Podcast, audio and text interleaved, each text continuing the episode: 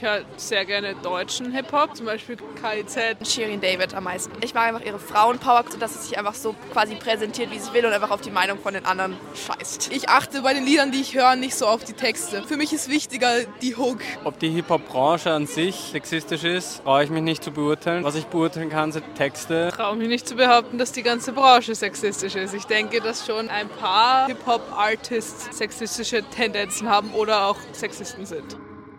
Hip-Hop Austria.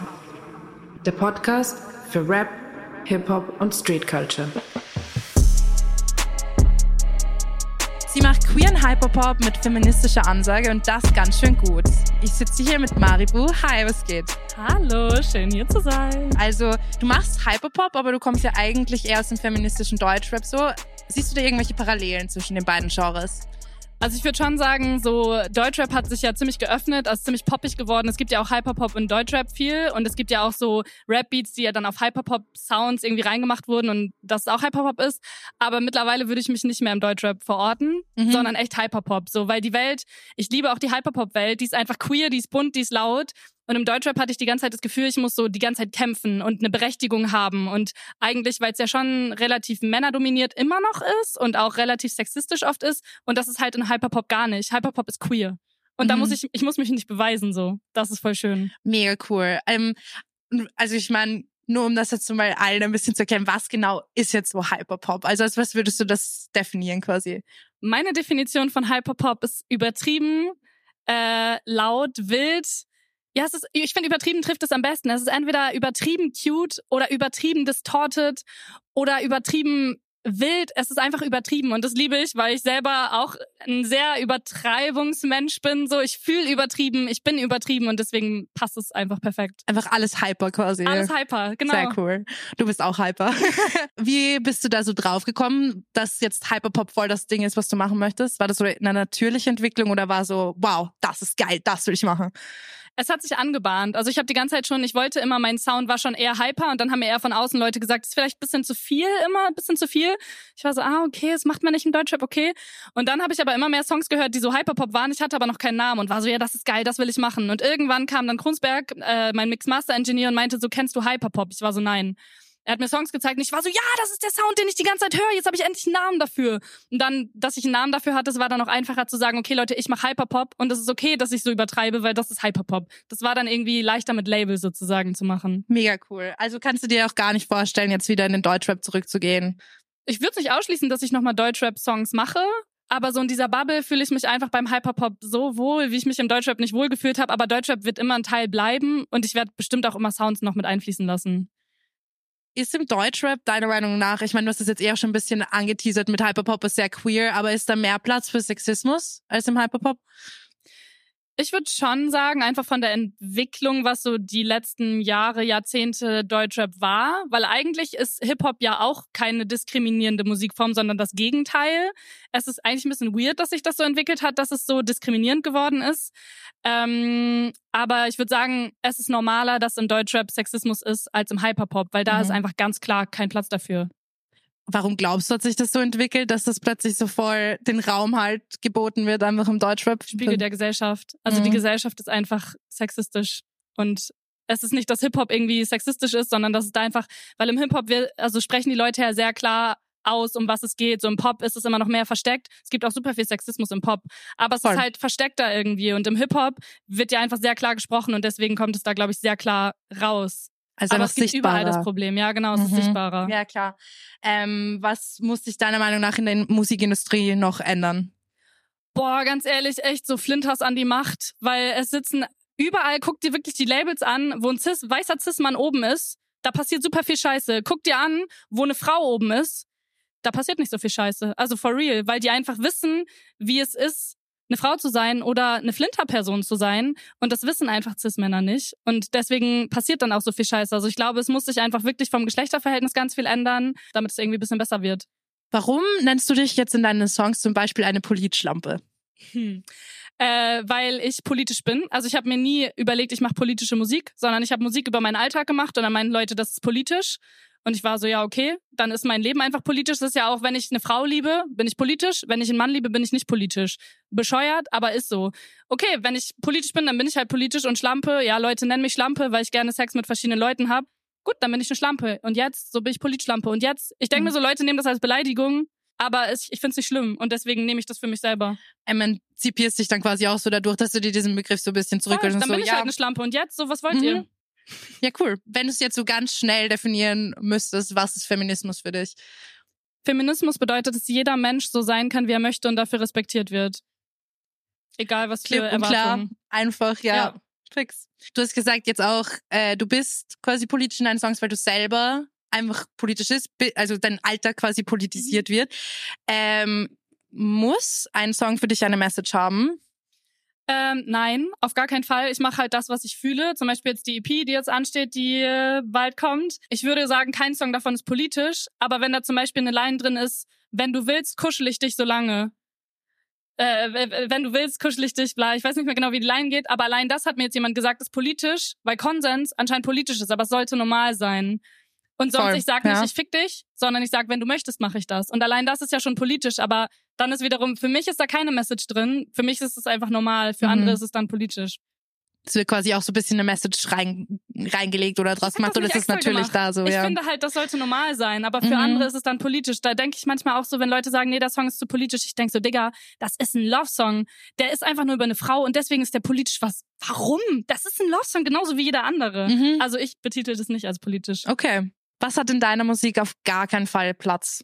Hm. Ja, Sexismus halt, ne? Ich meine, ich habe auch Sexismen in mir, natürlich, weil ich in dieser Gesellschaft aufgewachsen bin.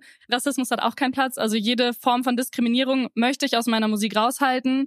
Natürlich weiß ich nicht, ob es mir immer gelingt, weil ich bin auch in dieser Gesellschaft aufgewachsen. Ich habe auch Fehler, ich habe auch natürlich Rassismen in mir drin, die ich versuche aufzuarbeiten, aber es wird mein Leben lang dauern. Deswegen hoffe ich, dass ich niemand diskriminiere und ich versuche es einfach. Aber dass es nicht da ist, kann ich natürlich nicht ausschließen, weil ich auch weiß bin, zum Beispiel.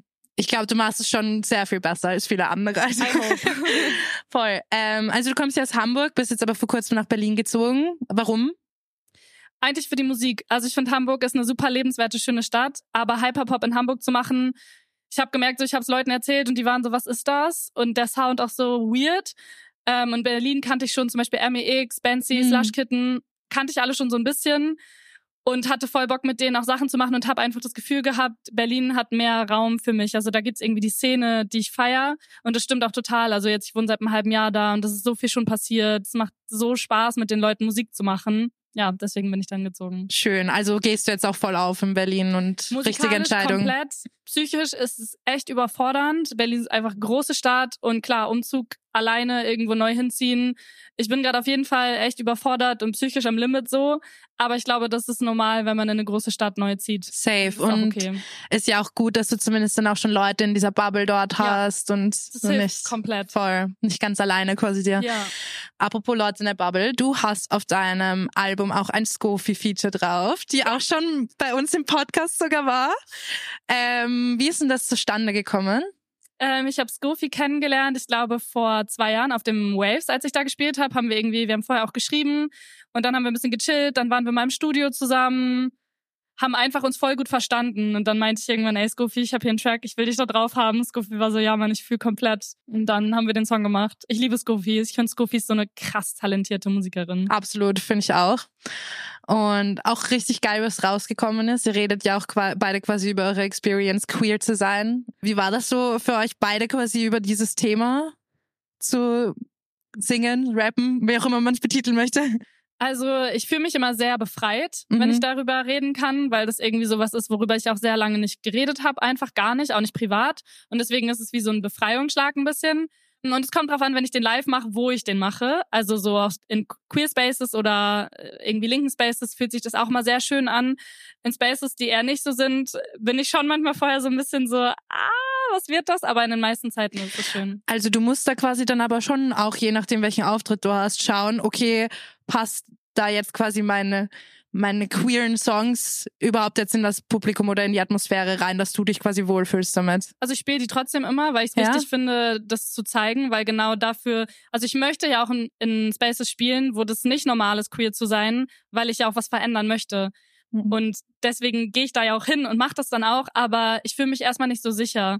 Und es ist natürlich umso schöner, wenn ich danach merke, hey, es war cool, niemand geht mich an. Ich wurde ja einmal auf der Bühne verprügelt für einen Song. Und wenn zum Beispiel sowas passiert, dann fühle ich mich natürlich nicht gut danach und weiß, ich bin auch nicht sicher in allen Spaces. Aber meistens fühle ich mich danach wohl und denke so, okay, das war cool. Aber es ist halt auch politische Arbeit dann in dem Sinne, habe ich gemerkt, meine Songs zu machen. Das mache ich dann auch. Also auch wenn ich das Gefühl habe, das passt nicht dahin, mache ich es trotzdem. Ja, das finde ich auch ziemlich mutig eigentlich, auch wenn du so bist, okay, weiß jetzt nicht, wie safe das für mich ist, dass du es trotzdem machst. Also vielen Dank schon mal an dich, dass du das machst, diese wichtige Aufklärungsarbeit auch. Und wenn es bei, bei neun von zehn Konzerten schönes Feedback ist danach. Ja, ich würde sagen 19 von 20 fast. Okay, Ja. passt, perfekt. Warum produzierst du eigentlich alles, was du machst, komplett selber? Das war am Anfang, ich glaube, ich habe es ein bisschen missverstanden. Ich dachte, das macht man so. Ich dachte, wenn man Musik macht, produziert man sich auch. Weil die einzigen, die ich kannte, die Musik machen, haben sich produziert. Und dachte ich, gut. Dann habe ich gecheckt, man muss es gar nicht machen. Und kannte so ein paar Produzenten, die haben mir dann ihre Beats geschickt. Das war so Boom Bap. Ich war Mhm. so, fühle ich nicht. Und hab halt nie, kannte niemand, wer meinen Style macht. Und dann dachte ich, gut, dann muss ich mir das halt selber beibringen. Und dann habe ich mich einen Sommer lang eingeschlossen, jeden Tag Tutorials geguckt. Und dann habe ich selber produziert. Und das glaube ich einfach auch, weil ich habe immer so konkrete Vorstellungen. Und wenn ich den Text schreibe, habe ich ja schon Beat im Kopf. Und das ist ganz schwer, glaube ich, jemand anders zu erklären. Klar. Und meine Songs entstehen halt nicht, es gibt einen Beat und ich schreibe einen Text, sondern es entsteht immer zusammen. Und deswegen, ja, es ist schwierig für mich, auf einen fremden Beat zu schreiben. Also könntest du jetzt auch gar nicht vorstellen, boah, ich mache jetzt mal irgendwie in die Richtung ein Feature, dass jetzt jemand anderer mir einen Beat macht oder Doch, so. voll. Ja, also ich okay. habe auch zum Beispiel Date Night nicht selber produziert. Das ist der Ah, einzige Song, okay, ich dachte, den das Kunstberg hat den produziert. Oh, okay, okay. Weil er hat mir den Beat gezeigt und ich war so, der ist so heftig. Ich habe wirklich lange gebraucht, was da drauf zu schreiben, weil ich das nicht kannte, wie man auf dem Beat schreibt. Mhm. Aber ich schließe auf gar keinen Fall aus und ich möchte das auch mehr lernen und ich merke auch, wie ich es langsam mehr lerne. Aber das Geile ist halt, auch wenn du selber produziert, produzierst, bleibt halt das Geld bei dir. Klar. GEMA fix. Money bleibt bei dir. Das keine Ahnung, du kriegst halt alle Shares sind bei dir und gerade als kleiner Artist, ich lebe davon. Das würde, glaube ich, nicht gehen, wenn ich nicht auch selber produzieren würde. Mhm, klar, es okay, verstehe. Spaß. Ich liebe produzieren. Ich produziere jetzt auch schon für andere Leute und so und das bockt mich einfach übelst. Geil. Ähm, aber weil du jetzt auch so gesagt hast, du musst das irgendwie noch lernen, ist das jetzt nur wegen dem Geld oder weil es für dich auch so ein bisschen schwierig ist, so quasi dein Baby äh, wem anderen zu geben, Genau, ich know? muss abgeben lernen und ich lerne das auch Ja. schon so seit zwei Jahren oder so die ganze Zeit kontinuierlich ähm, abzugeben. Am Anfang wollte ich alles selber machen und mittlerweile zum Beispiel auch so Grafikdesign und so. Das äh, macht 1, 2, 3, 1, 2, 3D heißen die, ja. Ähm, und ich lasse den komplett, ich sag, hey, das ist der Song, mach was dazu und ich weiß, das wird geil und ich kann es einfach abgeben. Mhm. Und am Anfang konnte ich es nicht abgeben, ich musste alles kontrollieren und ich möchte aber lernen abzugeben, weil ich merke, was dass die Sachen noch geiler werden, wenn ich abgeben kann und Mhm. alle Leute ihren Teil dazu beitragen, äh, dazu beitragen und auch für die Psyche, weil wenn du alles selber machen willst, dann hast du Burnout nach zwei Wochen. Ja, das glaube ich. Es ist nämlich ganz schön viel nicht, Arbeit, was ja. so reingeht, vor allem in ein ganzes Album oder so. Ja. Also nochmal so ein bisschen zum Ende hin. Warum ist queere, queere Musik so wichtig? Um die Sichtbarkeit einfach zu schaffen. Weil viele Leute das, glaube ich, immer noch komisch oder eklig finden oder sogar schlimm finden, ist es, glaube ich, einfach so wichtig, queere Musik zu machen, weil über Musik catchst du Leute emotional. Mhm. Und bei mir ist es so, wenn ich Musik höre und die mich irgendwie catcht, dann kriege ich Emotionen dazu und auch positive Emotionen. Und deswegen beeinflusst mich der Text auch. Und wenn das queere Songs sind, dann kann ich mir vorstellen, dass wir was verändern können in einer Bubble, vielleicht die gar nicht unbedingt, vielleicht auch queerfeindlich ist. Ich weiß es nicht. Aber einfach diese queere Inhalte mehr in die Gesellschaft zu bringen, weil es halt immer noch ein Problem ist. Mhm. Ja. Schön. Also ganz zum Abschluss, du hast jetzt mit Slave dein Debütalbum rausgehauen. Es ist jetzt gerade auch noch eine EP angeteasert.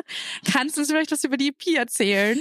Ähm, das ist jetzt das erste Mal, wow. Also die EP wird auf jeden Fall, äh, ich würde sagen, genau, ich glaube, ich habe auf der EP einfach das gemacht, worauf ich Bock hatte. Komplett. Ich habe gar nicht überlegt, was ich damit sagen möchte. Blümchen hat einen Einfluss auf der EP auf jeden Fall. Okay. Also halt so vom Style her. Es ist gar nicht mehr Hip-Hop. Es ist wild. Es ist sehr wild. Ich glaube, kein Song hat weniger als 160 BPM. Okay, wild trifft's gut. Ja, sehr wild. Sehr geil. Und wann kommt das schöne Ding raus? Das kommt im Herbst irgendwann. Die erste Single kommt aber schon in ein paar Wochen. Also erstmal kommt in zwei Wochen, zwei Wochen? In, in zwei, drei Wochen kommt äh, erstmal ein anderer Song, der nichts mit EP zu tun hat. Okay. Was auch sehr geil wird, weil das ist ein Song, wo ich auf alles geschissen habe. Wir haben normalerweise mache ich so neun Master-Feedback-Schleifen, bis ich zufrieden bin. Bei dem Song war, wir machen One Take. wir machen ein Master, wir machen, wir, der Song heißt Scheißegal, es ist alles scheißegal, es ist komplett, der Sound ist komplett trashig und es war mir wichtig, einfach mal was zu machen, wo ich nicht meinen Perfektionismus habe, sondern scheißegal. Äh, genau, und dann kommt die EP, der erste Song in sechs Wochen oder so. Geil. Und wie heißt die EP? Ähm, also der Name ist noch nicht fix, aber Ah, ich, okay, okay. also ich habe ich hab eine Idee. Soll ich dir einfach meine Idee Ja, sagen? drop- ich, drop also die ich glaube, Idee. sie heißt Couscous. Couscous? Ja. Okay. I like it. Können auch noch die Leute, die uns zuhören, fragen, Ja, ich ob sie es mögen. Couscous Kannst ein bisschen oder dann Feedback war noch im Rennen Knutsch oder einfach nur Herz. Ah, ich Ja. finde Couscous bis jetzt am geilsten, Ich muss ich sagen. Couscous Couscous ist besten, geil, weil es ja. ist auch so ein weil es ist so ein bisschen zweideutig auch, Ja, weißt du so? voll. So Couscous und ja, Couscous. und in einem Song sage ich auch, ich komm vorbei und gib dir Couscous. Und deswegen passt es irgendwie auch. Ja, ja, finde ich gut. Also ich supporte. nice. Okay, Couscous. dann heißt die Couscous. Wir haben, wir haben uns jetzt Hey, entschieden, cool, wir haben uns Couscous. entschieden. Ja, Sehr Couscous. geil, okay. Passt. Dann vielen, vielen Dank für das Interview. Danke äh, es war mega schön, dich da zu haben. Und ja, wünsche dir noch viel Spaß am Festival. Dankeschön, dir auch. Danke. Couscous.